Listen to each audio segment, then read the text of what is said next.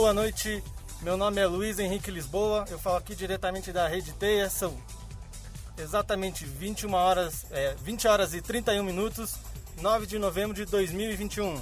Boa noite, Luiz. Aqui quem fala é Beatriz Bizan. É, é, estamos aqui diretamente dos estúdios da Universidade Positivo, na Unidade Santos Andrade, em Curitiba. Fiquem com a gente agora para o nosso jornal de hoje.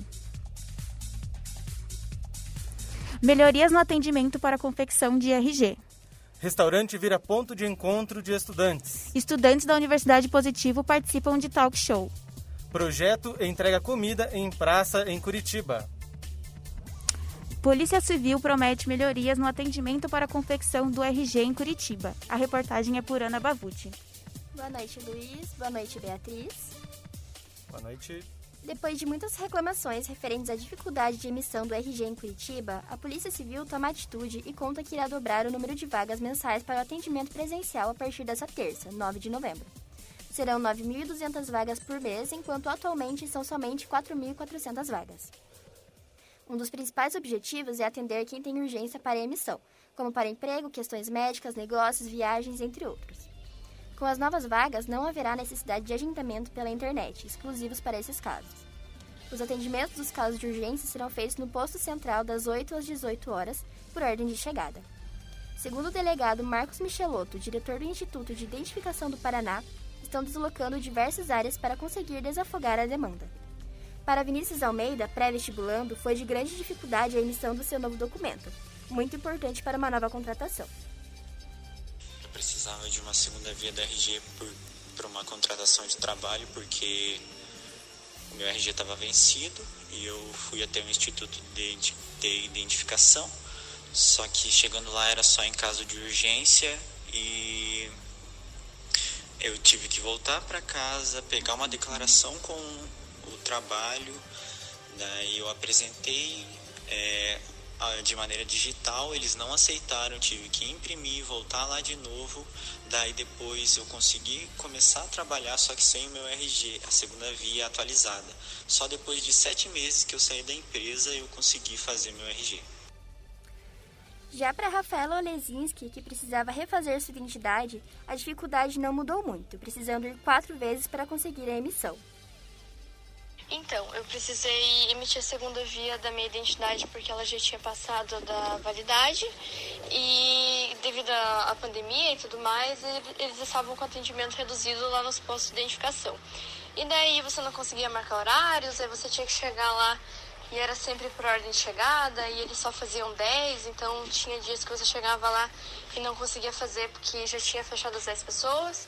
Tanto que eu precisei ir quatro vezes lá até conseguir realizar um, um procedimento para refazer o documento. E foi isso. Reportagem por Ana Bavuti. Muito obrigado, Ana. É, o restaurante Shinobis vira ponto de encontro dos alunos de jornalismo do segundo período noturno. A reportagem por Ana Pachenda. Boa noite, Ana. Boa noite. Após a última aula de radiojornalismo, os alunos sentiram dificuldade em encontrar lugares abertos para comer próximos à faculdade, quando encontraram um restaurante no Google. Foi muito bom ter encontrado Shinobis, né? Um, um local tão acolhedor e que também a gente eh, tem os momentos né, de convivência, tanto com os nossos colegas aqui da faculdade, né, quanto com as pessoas que nós conhecemos lá. É, a gente sente muita falta aqui, né, disso é, próximo à faculdade, porque a faculdade é um lugar que a gente se encontra, né, e a gente às vezes tem é, horários vagos, horários livres, que seria pertinente a gente é, estender aí, né, a nossa convivência com os nossos colegas. João Schaubauer nos relata que, assim como isso estreitou os laços com seus colegas, ele e seus colegas conheceram alguns frequentadores do restaurante. Nai Vendramini, uma delas, nos conta um pouco mais sobre o local. Então, o Shinobis é um lugar muito foda, é todo temático, tem karaokê de residência aberta ao público. A galera é super receptiva, desde os atendentes até os clientes que frequentam o bar, bem localizado, é, o preço é justo, sem falar que dá para tirar diversas fotos, sempre tem novidades. Agora vai abrir um novo espaço que provavelmente a sala vai ser acústica para o karaokê rolar até mais tarde. O espaço gastronômico expõe e vende itens de colecionador e ainda possui fliperamas e painéis especiais instagramáveis, inspirado em produções geeks como Star Wars, Stranger Things e Harry Potter. O dono, Rogério Shinobi, sempre marca sua presença no karaokê, cantando várias músicas geeks. Rogério explica sobre o local e seu objetivo. Então, o Shinobis ele veio com, uh, com o espírito de unir a cultura pop junto com a gastronomia. Então, ele é um ambiente onde você entra e você passeia né, no multiverso da cultura pop. Você senta ali, já pede um Naruto, um lamen. Então, é um ambiente totalmente diferente, é, com atividades para tentar né, quebrar um pouco dessa ideia é, é, da divisão, né? Porque a, a, pandemia realmente nos, nos trancou dentro de si, né? Então o Shinobis traz essa, essa pegada mais para para unir as pessoas, né?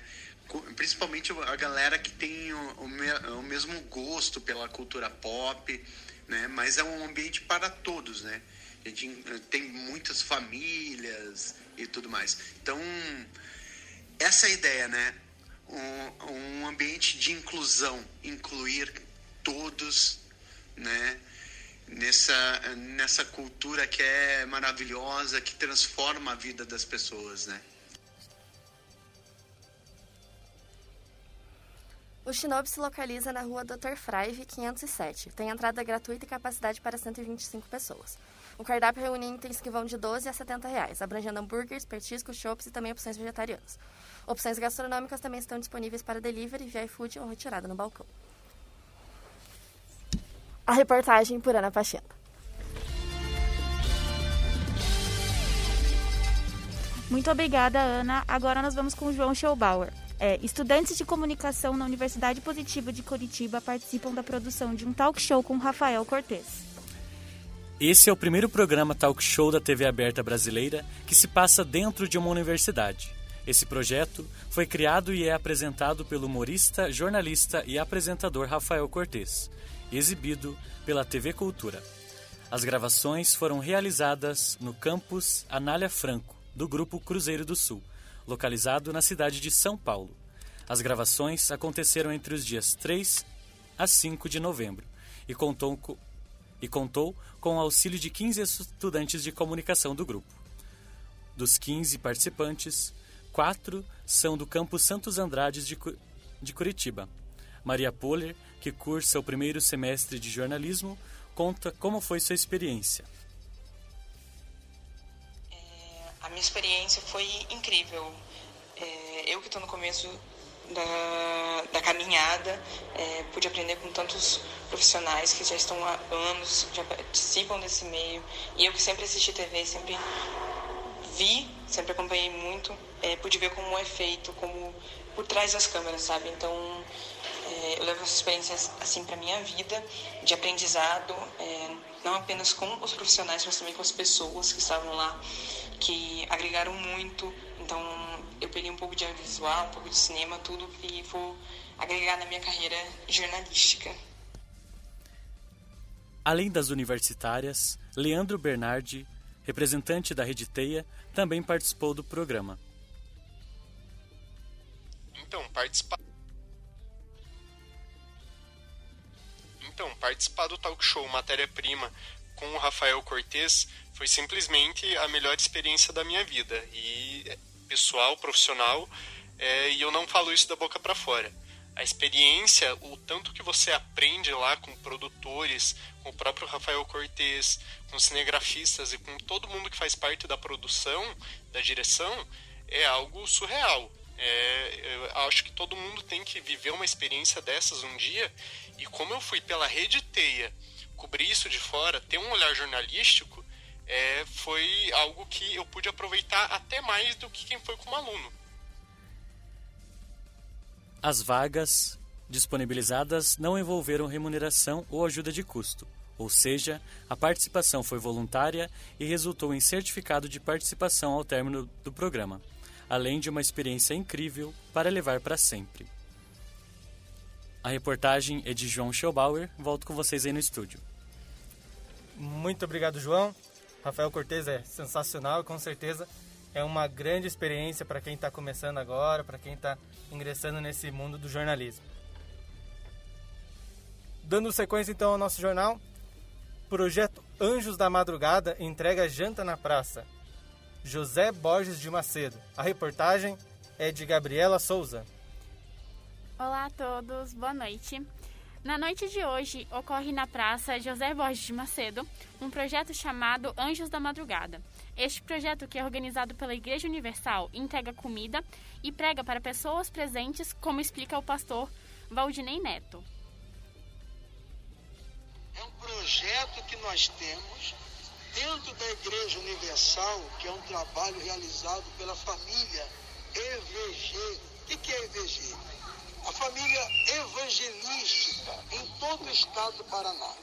Terça-feira, em todo o estado, em todo o estado nós realizamos esse projeto, onde nós levamos até eles uma palavra, uma oração e depois uma janta, janta feita com todo toda a especialidade. É um projeto. A preparação da comida é feita pela equipe presente. É, explica Sharon é, Falcos, que auxilia na entrega das jantas. Então a gente vem aqui, daí as meninas da cozinha fazem a, a marmita, né? Que a, a, gente sempre traz arroz, feijão, polenta, uma carne, né? Daí o pastor faz oração, o pastor faz oração e daí a gente conversa com as pessoas, né? É gratificante o que a gente está fazendo para Jesus. Né? Então gente...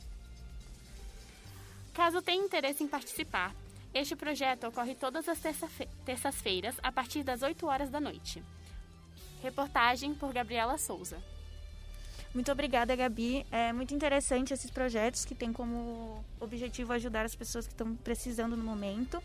E agora, para dar continuidade aqui no, no, no nosso jornal, é, vamos chamar a nossa repórter Jéssica Faria para nos dar um pouco mais de informações sobre o trânsito em Curitiba no momento.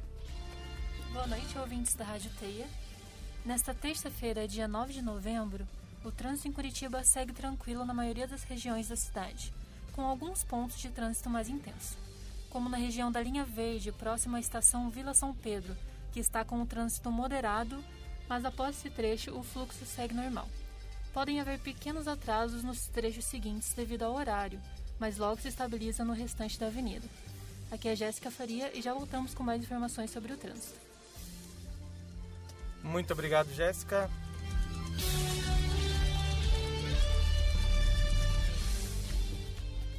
Vamos agora saber a previsão do tempo é, para complementar, então, para ver se o trânsito realmente está complicado ou não, a previsão do tempo vai nos dizer.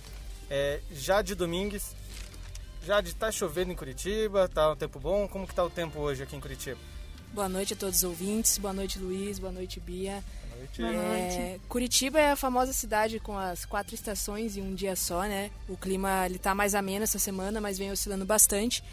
E agora está 17 graus e a previsão para esse final de semana é que a temperatura caia ainda mais. Então, daqui a alguns momentos, mais informações também sobre essa previsão do tempo. Beleza, muito obrigado, Jade. É, com isso a gente encerra o primeiro bloco do nosso jornal. Continua com a gente para saber mais notícias após os comerciais.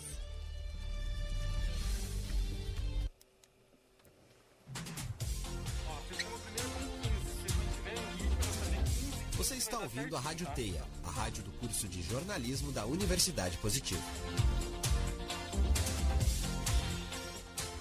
Se você tem problemas com a bebida ou conhece alguém que tenha, procure Alcoólicos Anônimos através dos telefones 41 3222 2422 ou 41 3323 3649 ou ainda no site www.alcoólicosanônimos-pr.org.br.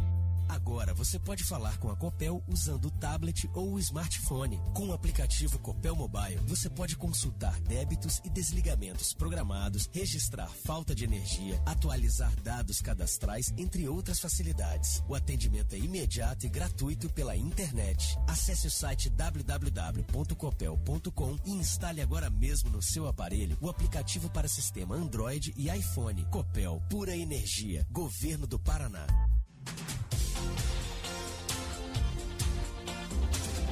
Você está ouvindo a Rádio Teia, a rádio do curso de jornalismo da Universidade Positivo.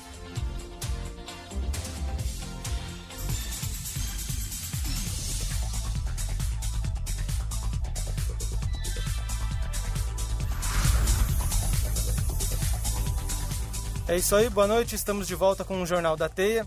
Meu nome é Luiz Henrique Lisboa. E agora são exatamente 20 horas e 47 minutos. É uma semana bastante movimentada, um final de semana bastante movimentado é, no futebol brasileiro. Então nós temos algumas informações interessantes sobre o assunto. É, muito boa noite, Beatriz. Boa noite, Luiz. É, sejam bem-vindos de volta, os ouvintes. Obrigado por continuarem aqui com a gente na Rádio Teia. Vamos agora às manchetes do nosso segundo bloco do jornal. Uma criança de 9 anos é ameaçada após pedir camisa de jogador. Curitiba perde a liderança da Série B. Atlético fecha com meia uruguaiano. Homenagens para Marília Mendonça continuam. Eternos da Marvel lidera a bilheteria esse final de semana. Agora, criança de 9 anos é ameaçada e se retrata na internet após pedir camisa de jogador em partida válida pelo Campeonato Brasileiro. A reportagem é por Pedro Ferreira. No último clássico na Vila Belmiro entre Santos e Palmeiras, uma cena inusitada chamou a atenção de torcedores e jogadores presentes no, no estádio. Bruninho, uma criança de 9 anos, pedia pela camisa do goleiro Jailson, titular da equipe palmeirense durante a partida válida pela trigésima rodada do Brasileirão. Após o apito final, o goleiro se dirigiu ao setor em que Bruninho e seu pai estavam localizados e entregou a camisa ao garoto, ato que gerou confusão com torcedores santistas que estavam próximos dos dois. Porém, tudo foi controlado pela polícia militar presente no estádio. Nesta terça-feira, Bruninho postou em seu Instagram um vídeo pedindo desculpas à torcida Santista e informando que, se necessário, devolveria a camisa ao goleiro, para que parassem de mandar ofensas e ameaças a ele e sua família em suas mensagens privadas. Confira a mensagem de Bruninho. Oi, tudo bem? Desculpa se alguém se ofendeu que eu peguei a camisa do Jailson. É que eu gosto muito dele e também eu gosto do Everton, por causa que ele é da seleção brasileira. Eu, eu não sou palmeirense. É que eu gosto muito do Jailson. Eu não sou palmeirense. Eu sou santista. Eu, eu fui em todos os jogos de 2019 e agora eu tô, eu tô tentando perder esse tempo que eu não fui na vila. Aí eu não sou palmeirense, eu sou santista. Sempre eu apoiei o Santos no momentos mais difíceis. Sempre eu tava junto com o Santos. Me perdoa se alguém se ofendeu. Eu não quis pegar a camisa do Jailson não para ofender ninguém, foi ao contrário. Após o vídeo ser postado, rapidamente diversos jogadores e torcedores de outras equipes se, solidari se solidarizaram com Bruninho, mandando mensagens de incentivo e apoio para que desfrutasse do futebol sem se preocupar com o que os outros pensavam ou achavam.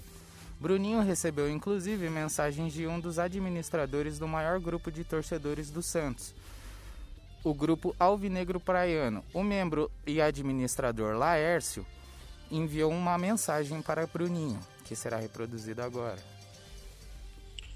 É, com relação esse episódio que aconteceu com o garoto lá na Vila Belmiro, eu sou santista desde criança, torço pelo meu time, adoro o Santos, mas acho muito idiota e muito imbecil os torcedores que fizeram isso com o garoto. Primeiro, é, talvez seja ele quase não vai na Vila Belmiro. Segundo, ele é torcedor do Santos, não é torcedor do Palmeiras. Pediu porque ele gosta do goleiro e gosta do Everton, que é do Palmeiras também, é o goleiro da seleção. Acho isso ridículo, muito feio. E abomino que a torcida, não só do Santos, mas qualquer torcida brasileira, faça isso com uma criança. Seja não só uma, com, com uma criança, mas com qualquer torcedor. Torcer é uma coisa, ser adversário é uma coisa, agora ser inimigo é outra. Isso o abomino por qualquer coisa. Além do apoio dos próprios torcedores, Bruninho recebeu mensagem de jogadores e celebridades como Neymar, Casimiro, Diego Tardelli e Gabigol. Em nota, a equipe alvinegra informa que entrou em contato com Moisés, pai de Bruninho, para minimizar os problemas causados em sua última visita ao estádio, o convidando para assistir a próxima partida do time nos camarotes da Vila, além de convidá-lo para conhecer o CT Rei Pelé. Na 31ª rodada do Brasileirão, o Santos enfrentará o Red Bull Bragantino em suas dependências. A reportagem é por Pedro Ferreira. Muito obrigada, Pedro. Muito obrigado, Pedro. É, infelizmente, é, o brasileiro mostra que com um pouco mais de um mês de torcida liberada, ele mostra que nós ainda não estamos preparados para torcer no estádio, independente de pandemia ou não. Agora vamos seguindo é, o Curitiba perdeu a liderança da Série B, faltando apenas quatro rodadas para o encerramento do campeonato. A reportagem é por Henrique Galvão. Boa noite, Henrique. Boa noite. É, o clube curitibano que estava liderando a Série B perdeu para o Náutico por 2 a 1 e com isso foi ultrapassado pelo Botafogo, que venceu o Vasco por 4 a 0 O time já vem de alguma inconsistência com algumas derrotas e empates indesejados. O torcedor René Augusto comenta sobre.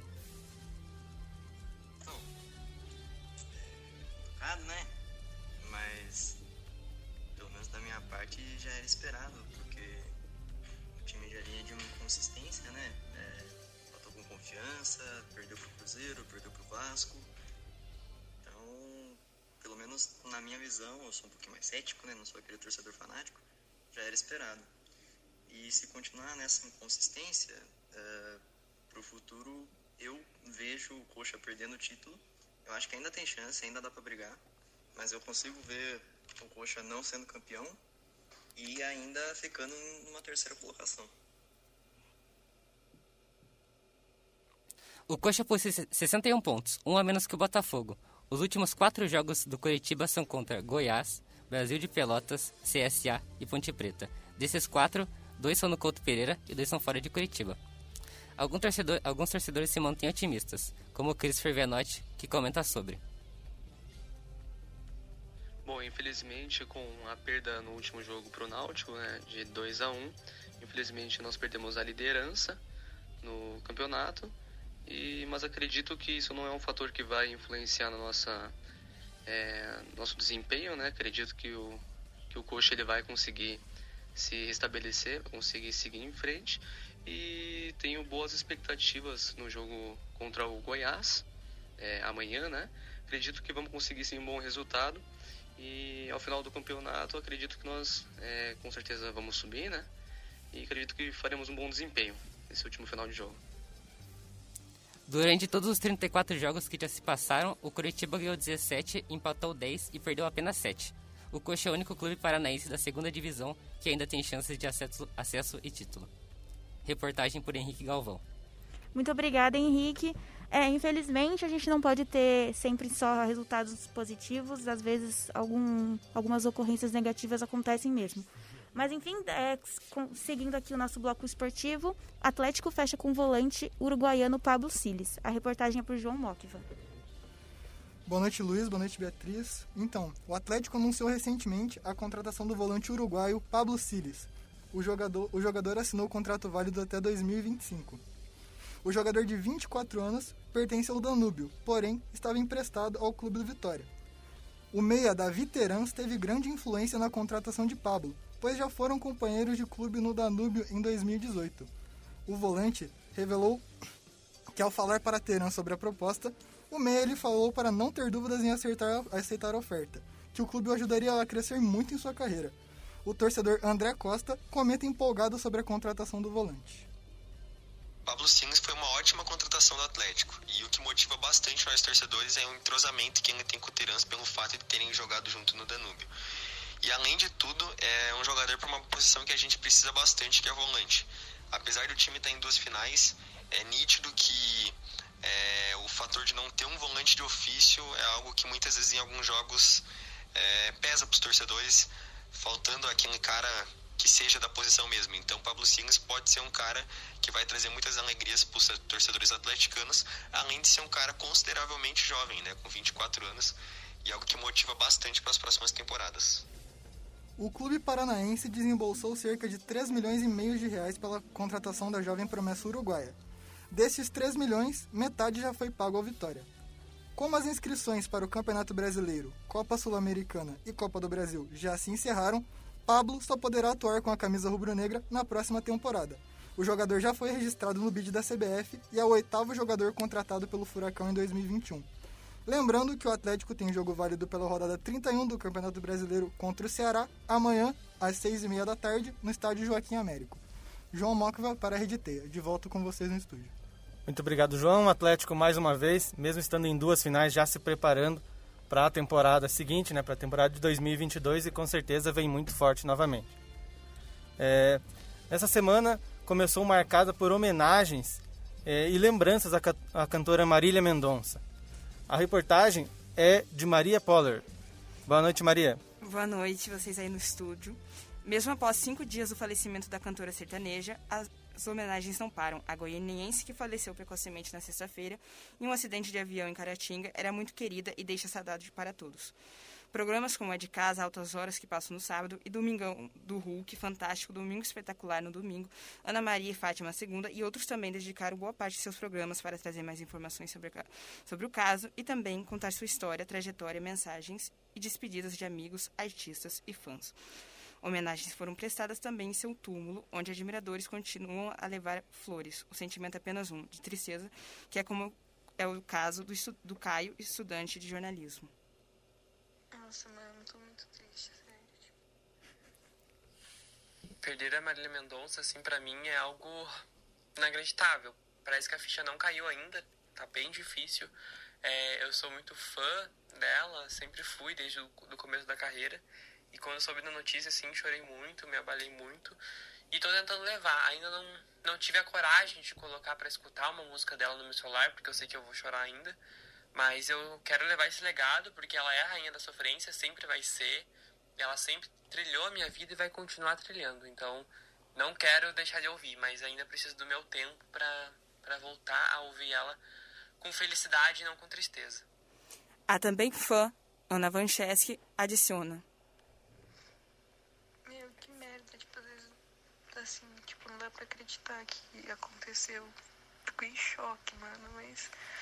Ai, muito triste, tipo, imagina toda a família dela, mano, ela tinha 26 anos.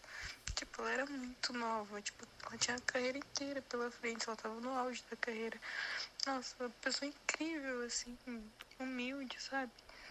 Nossa, um bebezinho, ela tinha um filho bebê, não tinha nem dois anos. Imagina essa criança, assim, vai crescer sem mãe, sabe?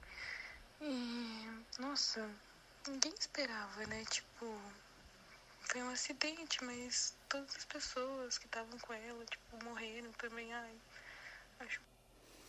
Nessa terça-feira, ocorreu no programa da Record A Fazenda, os peões que, que não têm contato com o mundo exterior e assim não sabem o que aconteceu, cantaram a ausência, hit da cantora, e o participante Bill, que foi segurança dela, perguntou para o cantor Tiago se, se ele conhecia ela. Pelo Instagram, seu último namorado se manifestou e pediu respeito ao seu momento de luto. A cantora Maraísa, grande amiga, também publicou um texto em apoio ao irmão de Marília Mendonça. Gustavo Henrique Juliano publicaram uma carta em sua memória. Esses foram alguns dos manifestos que são familiares e que devem continuar a acontecer. Obrigada, gente. Reportagem por Maria Poller. É, muito obrigada, Maria. É, infelizmente, essas são notícias e homenagens que a gente, infelizmente, está tendo que receber, né? Não queríamos que fosse isso que acontecesse. Mas é, agora, continuando com o final de semana, é, o novo filme Eternos da Marvel lidera as bilheterias com 19,9 milhões de vendas em duas semanas.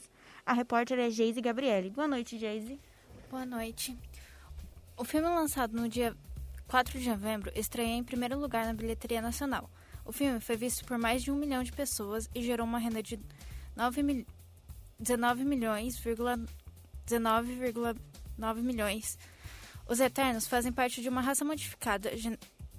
geneticamente pelos deuses espaciais conhecidos como Celestiais. O filme é dirigido por Chloe Zhao e conta com um elenco com Angelina Jolie e Harry Styles.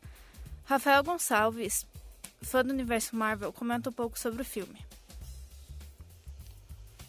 Bom, minha opinião sobre Eternos é que ele deu um ótimo início para a nova era da Marvel, pois ele conseguiu trazer uma explicação sobre a origem da humanidade, não só da humanidade, mas de outras espécies, de outros planetas que existem, que vimos durante todas as eras que a Marvel trouxe. É, pô, colocou né, um questionamento em que re- quem realmente é o vilão da história. Outro fã, Marco Antônio, comenta sobre o filme. Na minha opinião, achei o filme bom. Sim. É, é, pelo filme ser da Marvel, eu esperava um pouco mais de cenas de ação. Né? Tem bastante personagem, mas pelo tempo de duração do filme dá pra mostrar bem tipo, a história e as habilidades de cada herói. Reportagem de Geis Gabriele. É, muito obrigada, Geise. Para quem sentir interesse, os Eternos ainda estão em cartaz em todos os cinemas no Brasil.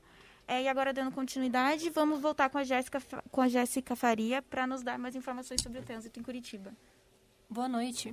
Motoristas que estão em direção à Avenida República Argentina, alguns pontos da avenida estão interditados para obras. Redobre o cuidado ao passar por essas localidades. Reportagem por Jéssica Faria. Muito obrigado, Jéssica. Agora são 21 horas e 2 minutos e vamos com Jade Domingues e a previsão do tempo. Boa noite, Jade. Boa noite, Luiz. Bom, como eu tinha comentado, né, a temperatura ela tá mais amena nesses últimos dias e a previsão para essa madrugada, segundo o INMET, o Instituto Nacional de Meteorologia, é a possibilidade de chuvas isoladas aí com a probabilidade de 50%. E dos próximos dias, Curitiba não vai passar dos 18 graus aí da máxima. E daqui a pouco volto com mais informações sobre o litoral nesse feriado de segunda-feira, a proclamação da República. Muito Obrigada. obrigada, Jade. É, com isso a gente encerra é, o segundo bloco do nosso jornal. A gente tem mais um bloco, então continuem aí com a gente e a gente volta após os comerciais.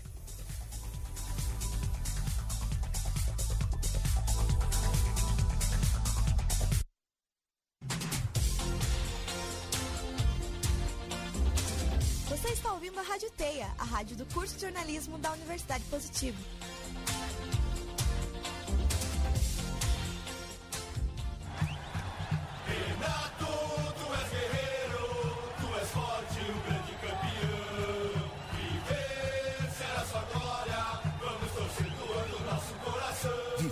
Grande conquista. O SUS é o maior programa público de transplantes do mundo e ajuda cada vez mais pessoas a serem vencedoras. Assim como o Renato Incal, atleta transplantado de coração. Seja doador de órgãos, avise a sua família. Ministério da Saúde. É o governo federal trabalhando para o Brasil avançar. Cuide bem do seu melhor amigo. Ter um animal de estimação é responsabilidade. Por isso, lembre-se: é importante sinalizar a presença de cães e prender os animais. Quando alguém precisa de acesso ao quintal durante o dia, mantenha o portão trancado para evitar que os cachorros escapem. Assim, você cuida do seu melhor amigo e ainda ajuda o trabalho da Copel e de outras empresas. Copel Pura Energia. Governo do Paraná. Energia na medida certa. Melhor pra todos, melhor assim. Da atitude vem economia.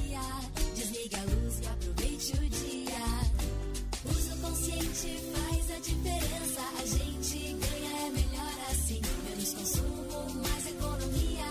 Comece agora, use a luz do dia. Aproveite todo o conforto que a energia oferece, mas evite o desperdício. Copel Pura Energia. Governo do Paraná. Rapaziada, vamos entrar pra vencer, sem perder o fôlego. Se nós chegamos até aqui, é porque superamos desafios. Vamos com tudo. O Tiago Silva venceu a tuberculose e qualquer pessoa também pode vencer. Essa doença existe e tem cura. Se você tosse por mais de três semanas, procure uma unidade de saúde do SUS e faça o teste grátis. O tratamento também é gratuito e não pode ser interrompido. Apoie quem tem a doença. Tuberculose. Testar, tratar, vencer. É o governo federal trabalhando para o Brasil avançar. Você está ouvindo a Rádio Teia, a rádio do curso de jornalismo da Universidade Positivo.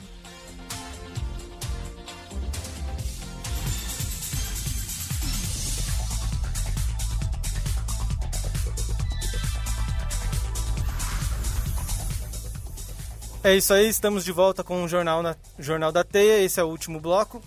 Meu nome é Luiz Henrique Lisboa, eu estou com Beatriz Bizan e agora são exatamente 21 horas e 6 minutos. É, Bem-vindos de volta, vamos dando continuidade. É, um ataque de onças pintadas no Parque das Aves deixa mais de 170 flamingos mortos em Foz do Iguaçu. A reportagem é de Júlia Estevan. Oi, gente, boa noite. Boa noite aos nossos ouvintes. Então, duas onças pintadas mataram um total de 172 flamingos no Parque das Aves nessa madrugada de terça-feira, dia 9. Eram 176 aves no total, restando somente quatro. A mãe e o filhote de onças pintadas pularam a cerca e invadiram o recinto dos flamingos chilenos e africanos por volta da meia-noite. A mãe estava ensinando seu filhote a caçar. O morador de Foz do Iguaçu, Leandro Anjos, conta a sua reação quando soube do ocorrido.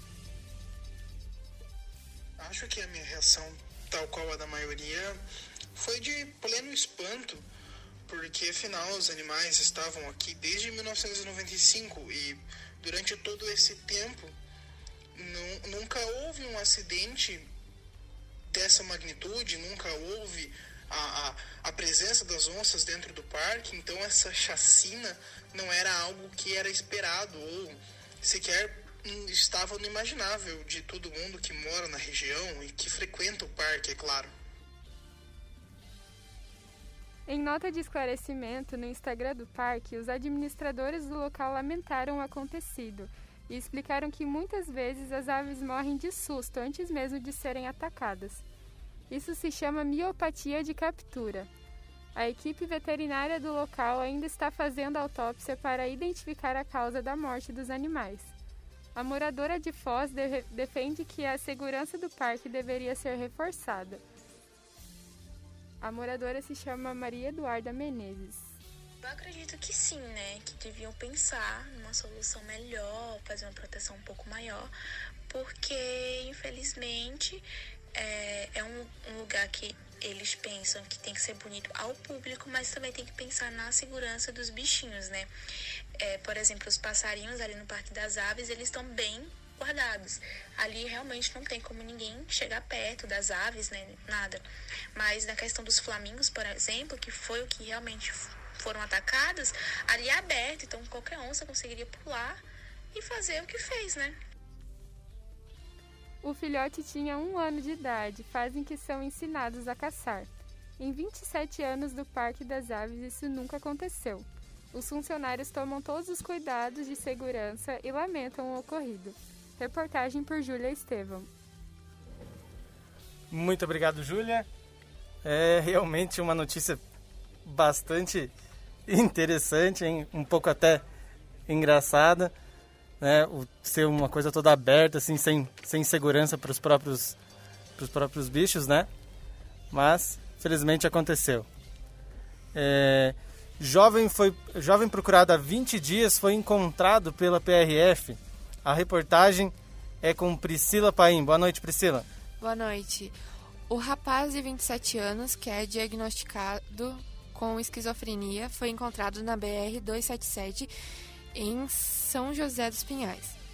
Nessa terça-feira, o- 9, os policiais rodoviários federais encontraram o rapaz. A família estava desesperada, sem saber nenhuma notícia do filho. Não sabiam mais onde procurar.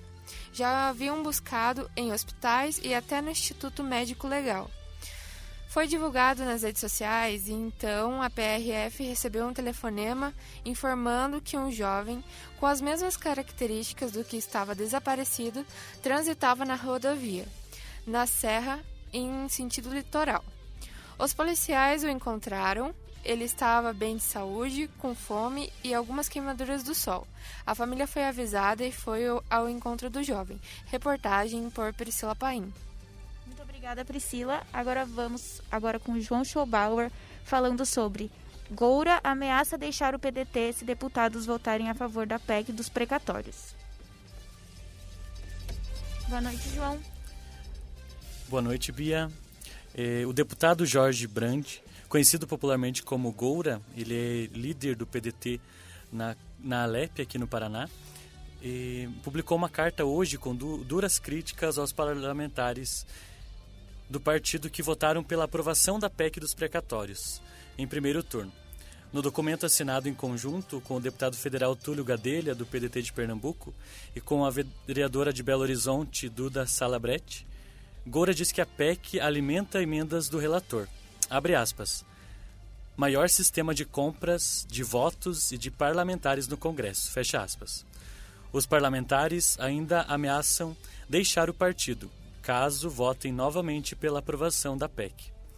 Para os, para os parlamentares que assinaram o documento, a PEC dos precatórios é criticada pela direita e pela esquerda, mas agrada parlamentares que olham para o próprio umbigo e para o dinheiro que receberão. Abre aspas.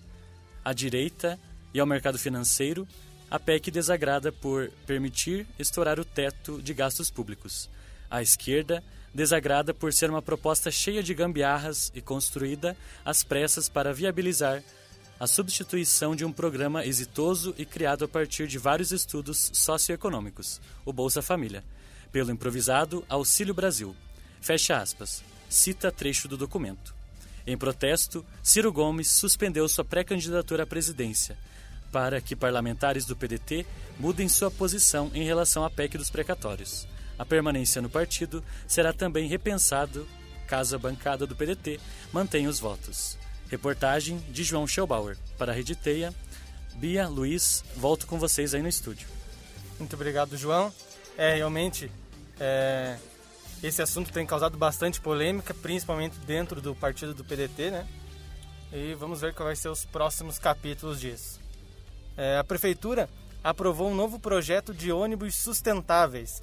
A reportagem é de Jefferson Ribeiro. Boa noite, Jefferson. Boa noite, Luiz. Boa noite, Bia. Boa noite a todos os ouvintes.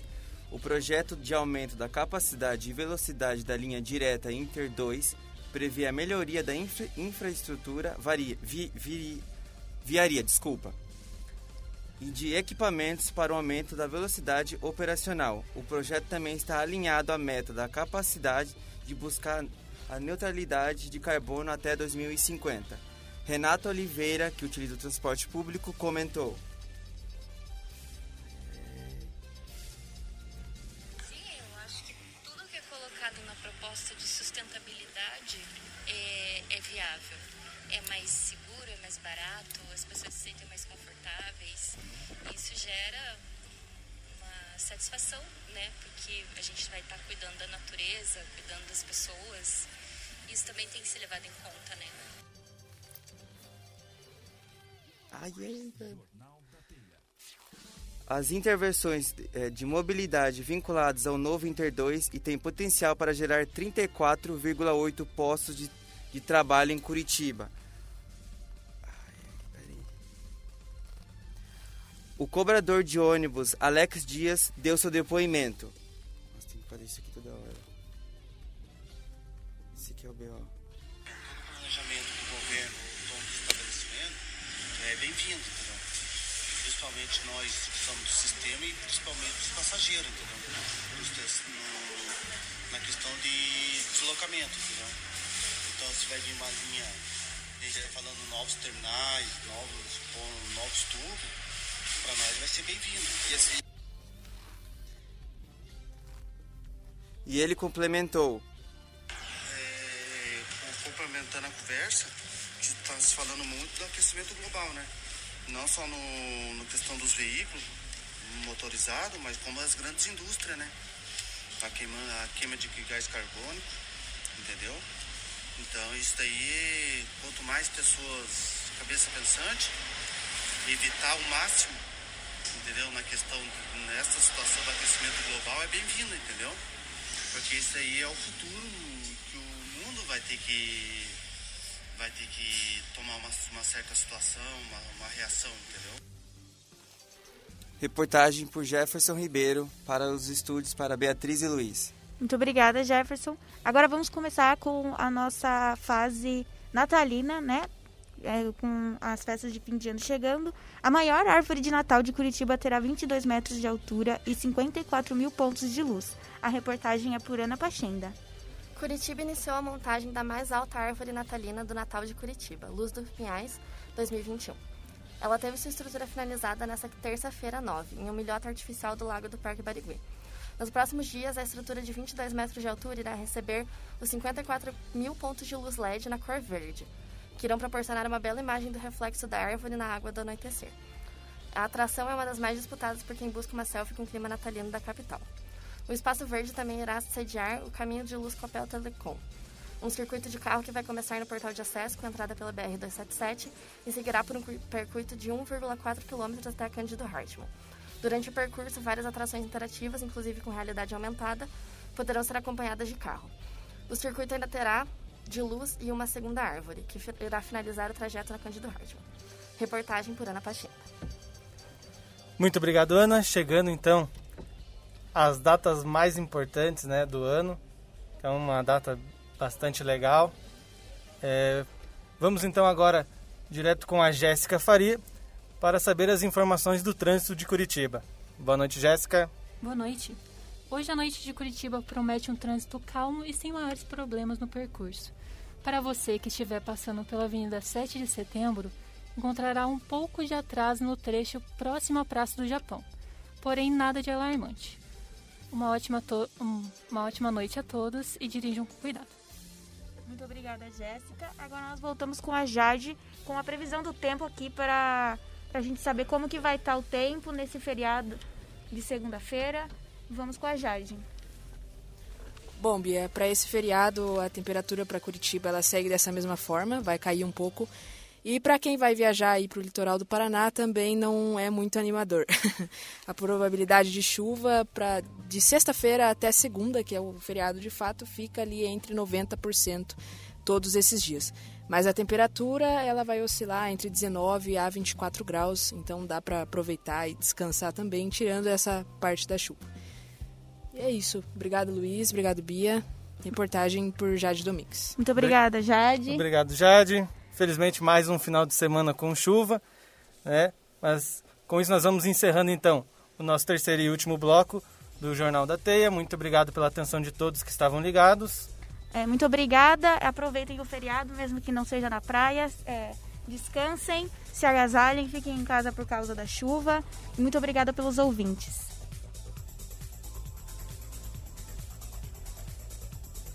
Equipe de reportagem João Schaubauer Geise Gabriele, Jéssica Faria, Ana Pachenda, Gabriela Souza, Priscila Paim, Jade Domingues, Maria Poller, Jefferson Ribeiro, Júlia Esteve, Estevan, Ana Bavuti, João Mokva, Henrique Galvão e Pedro Ferreira. Apresentação de Beatriz Bizan e Luiz Henrique Lisboa. Trabalhos técnicos: André Ambonati, Ana Rudzinski e Guilherme Dea. Coordenação da Rádio Teia, Felipe Armata. Coordenação do curso de jornalismo, Maria Zaclis Veiga. Reitor Roberto de Benedetto.